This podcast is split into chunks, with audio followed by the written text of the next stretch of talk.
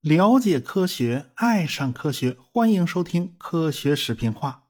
闲言少叙，书接上文。我们上回讲到啊，马斯克他们的猎鹰九号火箭在第一次发射的时候就遇上雷雨了啊。火箭的第二级的那个无线电信号非常微弱啊，就是火箭进水了嘛，就导致电子设备出了故障。到底是把火箭拉回厂房检修呢，还是现场更换火箭的电子设备呢？呃，最后大家商量了一下，哈，决定用烘干机把设备里边水蒸气蒸干了就行了。说实话，这一招跟无线电修理铺对付半导体收音机的办法差不多。即便是到现在啊，修理手机的店铺也会准备个电吹风之类的装备啊。有时候这东西是真好使。所以猎鹰九号第二级的电子设备烘干以后呢，继续原样装好，用硅胶密封。哎，信号虽然没有设计的那么强，也算是够用了哈。火箭呢是照常发射，把龙飞船送进了太空里。马斯克的要求其实很低，这毕竟是第一次嘛，你保证不把卡纳维拉尔角的四十号发射台给炸掉就行了。啊，如果以这个为及格线的话呢，呃，这个猎鹰九号的第一次发射还是很圆满的。你可能觉得这马斯克手下这团队怎么有点夸张啊？过去啊，都认为火箭是来不得一丝一毫的马虎的，你怎么能这么凑合呢？说实话，这和火箭的设计思路有关系。马斯克从一开始就强调便宜、强调可靠、强调实用，他他那个设计的冗余度还是很高的，即便是打点折扣呢，他都能凑合上天。这个习惯其实和俄国人是有点像的。但是呢，马斯克在该不凑合的地方，那是一点都不凑合。人家在猎鹰火箭发射之前呢，都要做好几次全舰测试啊，一切都组装好了，哎，大家各就各位啊，全部来一次。火箭呢是要灌满燃料的，但是不点火，这叫做湿测试。如果更进一步，咱做戏做全套啊，不但灌满燃料，还要在发射架上点火，这叫静态测试。为啥叫静态呢？呃，就是火箭被牢牢的固定在地面上，发动机呢一般只开三到七秒钟，然后火箭其实是不会飞起来的，记录下各种数据呢也就够了。其实呢，早先从冯布劳恩开始就喜欢在发射前搞静态测试，那等于是一场模拟真实环境的热身赛。毕竟火箭这东西实在是太复杂了，它简直就是个混沌系统。各种不可能的误差全都凑在一块了，你也不知道会出啥毛病。你只有全舰点火测一下，咱来一把，咱烧一把，你才能有把握哦。这个火箭真的是可靠的。后来呢，这么干的人就少了，毕竟这事儿太麻烦嘛。不过马斯克还是坚持要搞，猎鹰火箭一直在搞全舰测试。不过呢，即便是静态点火试验。啊，那那也只能测第一级火箭，第二级火箭它不能随便点着玩啊。猎鹰九号的第二次发射，恰恰就是第二级火箭出了问题啊。呃，猎鹰九号的第二级呢，用的是真空版的梅林发动机，其实就是把那喷管放大了一号。这个喷嘴啊，是一种特殊的泥锆合金制造的，这是一个相当坚固的材料。一直到十二月初了，都快发射了，大家才发现，哼，这个喷管上出现裂纹了。那这个裂纹是怎么来的呢？是 SpaceX 啊，收到了 NASA 的要求啊，是上级领导要求他们在两级火箭之间啊添加更多的这种氮气。所以呢，这个 SpaceX 的技术人员就在火箭喷管的底部插了一条一英寸的管线，在里边吹入氮气。结果呢，这股额外的气流就导致啊，梅林发动机的喷嘴啊开始震动，最终导致出现了破裂，要出现裂纹了。如果这个喷管裂缝了，那你没办法发射呀！啊，如果要换一个喷嘴的话呢，你工厂远在加州啊，你从加州弄一个好的喷管，然后千里迢迢运到佛罗里达安装到火箭上，这一来一回折腾啊。你多花一个多月时间，这马斯克当然不乐意啊，这不瞎耽误功夫吗？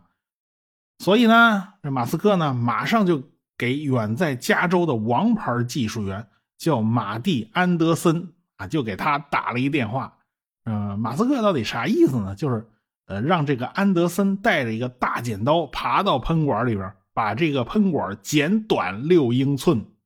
下边不是裂了吗？咱把裂开的这部分，咱咱不要了，行吧？你剪短点接着用啊。这一边打电话，一边马斯克的私人公务机就做好准备了。几个小时以后，安德森拎着包就坐上这架私人飞机，直接飞到卡纳维拉尔角。到了地方一看，哎呀，这个火箭还竖着呢，足有五十多米高。那得先坐电梯上去啊，然后乘坐起重机到达两级火箭之间，他慢慢爬过去，啊，爬到里边，用大剪刀生把火箭的喷管剪短了六英寸。说实话，猎鹰九号的运载能力是有冗余的。即便是二级火箭的喷管都短了一截儿，它也能完成任务。马斯克呢，当时是有把握的。但是啊，咱话说回来，这 Space X 那是给 NASA 打工的啊，人家 NASA 是甲方。你马斯克这么三下五除二，你剪掉了一圈喷管，NASA 乐意吗？NASA 的人听说这消息以后，差点惊得下巴都掉下来了。你这帮子人是野路子出身吗？这都什么招数啊？这马斯克还得给人解释啊啊！我们这个火箭还是很厉害的，尽管喷口短了一截但是推力仍然是够用的啊！那是能够完成这次龙飞船的发射任务的。你想啊，NASA 的人能信吗？结果 Space X 的发射总监不扎，以及公司的副总裁叫克尼斯曼，以及发动机的设计师穆勒都来劝呐啊！他们都是业内人士，过去大家都混得熟啊。他们就劝那个 NASA 关于商业发射的项目总负责人叫迈克尔·霍卡丘克，还有呢叫艾伦·林登莫耶。哎呀，这位是管商业的嘛？这二位听得云里雾里的，一晃脑子就是听不懂啊。所以呢，你这技术人员之间的交流啊，他能他互相能听懂啊。你这个，嗯，你碰上一棒槌，你怎么跟他说呀？啊，你跟他说火箭烧啥，他非跟你说要。烧水洗煤，你这没地儿说理去了。好在 NASA 也有大量的工程师啊，他们和 SpaceX 的工程师一起解决了所有的这些技术疑问。因为火箭和卫星是不一样的，卫星要在太空里工作很久，但是火箭只要工作那几分钟就够了。这就是火箭最特殊的地方。对喷管的修剪呢，可能会损坏喷管表面的抗氧化涂层，但是啊。你只要熬几分钟下来，你不出事儿，那不就万事大吉了吗？他们最后整整折腾了二十四小时，写了一份报告，提交给了 NASA 载人航天总负责人，叫斯格滕迈尔，他拥有最终的拍板权。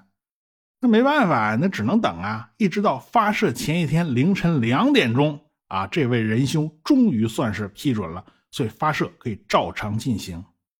这一次。猎鹰九号发射非常顺利，这个火箭就把龙飞船送到了太空，然后龙飞船脱离返回啊，它返回了地面。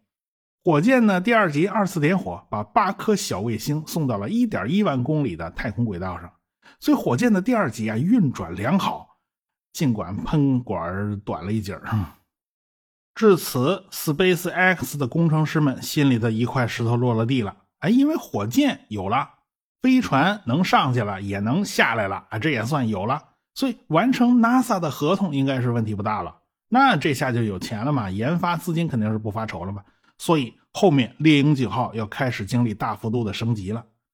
其实呢，猎鹰九号的1.0版它只用了五次，有三次是拿来发射龙飞船的测试版。龙飞船的第三次发射的时候，和国际空间站完成了对接。这是航天飞机退役以后第一次由美国飞船跑到国际空间站去对接啊！这也是第一艘和国际空间站对接的商业飞船。后来嘛，这个龙飞船就经常光顾国际空间站了，隔三差五溜达一趟，是吧？这个时候呢，猎鹰九号用的还是梅林 EC 发动机，推力呢只有四十八吨啊，它还不算太厉害。当时这梅林发动机呢，性能还是比较拉胯的，推力也不大。比冲也不算高，但是推重比还不错，但是其他指标都不怎么灵。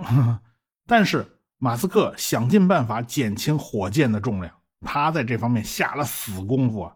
因为火箭轻了一斤，运载的货物就多一斤，所以它在火箭的结构上是非常激进的。像我国到现在啊，火箭普遍用的都是铝合金，但是马斯克的火箭用的是铝锂合金。铝呢是一种比较轻的金属，因此航天业和航空业都是离不开铝合金的。比铝还轻的金属，那基本上就没有几种了。但是啊，锂元素就是其中之一。锂可以说是最轻最轻的一种金属了。如今锂元素那是战略金属，因为到处都要用到锂电池，你没这东西，那特斯拉电动车就趴窝了。你电动轿车根本就不可能实用化，不可能形成一个行业。可惜呢。呃，锂元素太活泼了啊！你想用一个纯的金属锂来造火箭，那那不行，它只能和铝组成合金来使用。如果用铝锂合金来制造火箭的燃料箱，重量可以轻百分之十，强度可以增加百分之四十。所以这种材料既然这么好，那就是非常适合马斯克的胃口啊！他就不能放过这个东西。所以猎鹰九号的。燃料储箱就是铝锂合金制造的。美国呢，在铝锂合金方面呢，已经到了第三代了，我们相对落后一点。现在呢，也能生产一部分第三代铝锂合金，比如说 C 九幺九大飞机的蒙皮用的就是铝锂合金。为了榨干油水，猎鹰九号用的是共底储箱啊，也就是说，这个储箱呢，长得像个胶囊，两头都是个圆球。一半装煤油，一半装液氧，中间有个隔板给分开。我们的长征火箭是很少用到供底储箱的，啊，而是分成两个胶囊，然后包裹在火箭内部。这样的话呢，重量就大了嘛，它中间多了一层皮嘛。当然了，现在我们也能制造大直径的供底储箱，但是还没有装到大型火箭上去使用。美国人在这方面的技术还是很雄厚的，所以呢，马斯克。有技术就可以拿过来用嘛。反正啊，马斯克是一直在尽量榨取火箭的这个重量啊，能轻一点就轻一点。所以呢，他也大胆的使用激进的加工技术。用什么结构能够保持足够的强度，那皮儿又比较薄呢？那就是在板子的背后啊，做上三角形的网格啊，这种是加强筋。但是这个结构是非常贵的。因为这种东西啊，它怎么造的？它是拿一块厚金属，然后用数控 CNC 啊，硬在背后挖出一个个坑，剩下的那一小部分，那就是板子和加强筋喽。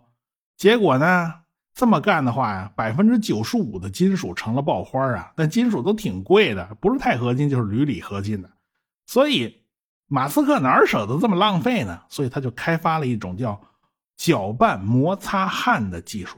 背后那些加强筋呢？过去都是一整块金属，把不要的部分掏掉啊！现在我是焊上去的，这一下那就便宜了好多嘛。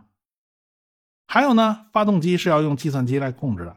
航天领域采用的那个芯片呢，一般不太会赶时髦，你不会用五纳米、七纳米的那个工艺，那是手机用的。因为呢，半导体你要做的太细了，它顶不住宇宙射线的轰击啊。你这正算着呢，然后一个粒子打过来的，砰嚓一下，你算错了，那不行啊！即便如此啊，它还是要有算错的可能。所以集成电路呢，在航宇航级的还是粗一点合适。你所以六十五纳米的芯片它比比皆是，而且呢还要做专门的防护设计，你得用陶瓷来封装，是吧？你也不能随便用个塑料片就封装了，而且它要多个备份，做出足够的冗余度。不过，在马斯克看来，这火箭能工作几分钟也就够了。他是可以用商业芯片来代替的。你看，这家伙胆子就大，所有的忌讳他都要反一遍。毕竟呢，商业芯片它速度快呀，它性能强啊。啊，为了保证可靠性，那就用三个芯片来做多保险。咱不是有三块芯片吗？咱不是有仨 CPU 吗？啊，咱做决策的时候，咱投票。哪怕有个 CPU 它算错了，啊，那也不要紧啊，还有另外两个呢，咱二比一总能赢吧？再下一步，那就是提升梅林发动机的性能了。梅林一 D 型发动机基本上可以说是脱胎换骨的一个发动机啊，它基本上除了那个真栓喷注器以外，剩下全换了。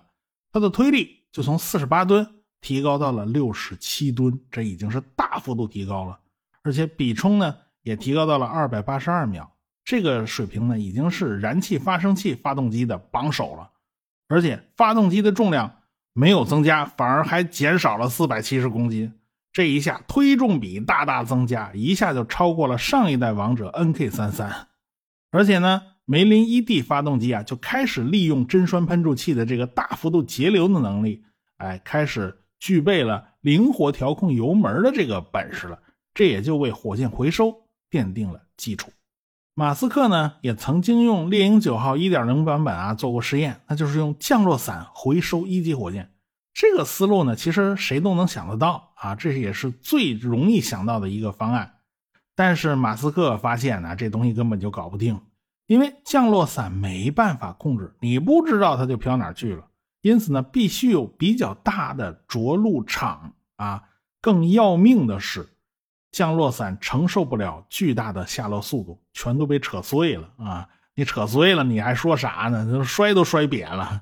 看来呢，此路不通啊！因为你想把降落伞造得更结实一点，那降落伞可也不轻啊，它要侵占运载的那个重量的，所以里外里还是不合算的。所以到最后没有办法，只剩下一条路，那就是用一级火箭自己反推降落。你反正发动机都是现成的嘛。你只要搞定二次点火就行了，大不了燃料多带一点，燃料很便宜啊啊！发射一次燃料只占了二十万美元嘛。当然了，你多带了额外的燃料，运载的载荷就少了嘛，运载能力受影响了嘛。但是啊，猎鹰火箭可不怕这个，因为猎鹰火箭是榨干了所有油水，它自己本身重量太轻太轻了，所以呢，即便是多用上一点返航用的燃料，它也没多重。啊，还有足够的运载能力，可以把载荷送送上太空，这也是别的火箭玩不转回收的一大原因呢。因为别的火箭自己太重了呀，它没有那么轻啊。结果你多带一点返程燃料，就会侵占掉载荷的份额，这里外里都不太划算。这火箭反推回收呢，其实也是有公司搞过的，麦道公司的三角快帆呢，就是一个典型。这个东西的代号叫 DCX。它外观上有点像个四棱锥，就是瘦版的金字塔啊！它装了四台氢氧火箭发动机，在一九九三年的八月十八号，这个怪模怪样的东西就实现了首飞。火箭点火以后呢，飞到了四十五米的空中悬停，接下来平移了一百米，然后缓缓下降，停在了地上。哎，这就是火箭的第一次。水平回收试验，所以马斯克也不是凭空想出来啊，说火箭咱咱开着发动机反推回来，其实是已经有过类似的技术。虽然呢有先例了，但是这个当年麦道那帮人全都去了蓝色起源了啊，没到 Space X 来，所以呢他们也还没有掌握这项技术，所以他们就必须分两条腿走路。首先是在猎鹰九号火箭上装山格舵，用来控制火箭的下落。看看啊，能不能利用这种空气舵来精确控制落点？咱就不要随便乱掉了。这一次用的这个火箭呢，也是一点一版的新版本，发动机呢就从三乘三那方块变成了外圈八个环形，中间放一个。这个火箭呢拉长了一大截儿。可以装更多的燃料，头上那个整流罩也变得更大了，可以容纳更大体积的载荷。但是说实话，当时我看到这个消息的时候，马斯克这个举动又把我吓了一跳，因为航天界犯忌讳的事儿，他全都要干一遍。我们前面曾经提到过啊，咱们东风二号其实就是东风一号导弹的基础上做了一个拉长版本。但是火箭是不能简单拉长的，这个细长的火箭呢，就产生了扁担效应，它是一边扭着一边飞出去的啊。这个结果呢，这个扭来扭去就震坏了导弹上的设备，造成了导弹的失控。结果这东风二号的第一次发射是一头就栽下来了。所以中国航天界都知道，火箭的长径比你不能太细长啊，只能控制在十五以内。结果人家马斯克就是不信邪人家直接给你干到十九你说这吓人不吓人呢？那么马斯克为什么就喜欢这拉长火箭呢？你弄个捆绑式不好吗？有关这个问题啊我们下次再说。啊如果说我的节目还没听够啊向您推荐科学有故事。啊汪老师的啊。科学声音。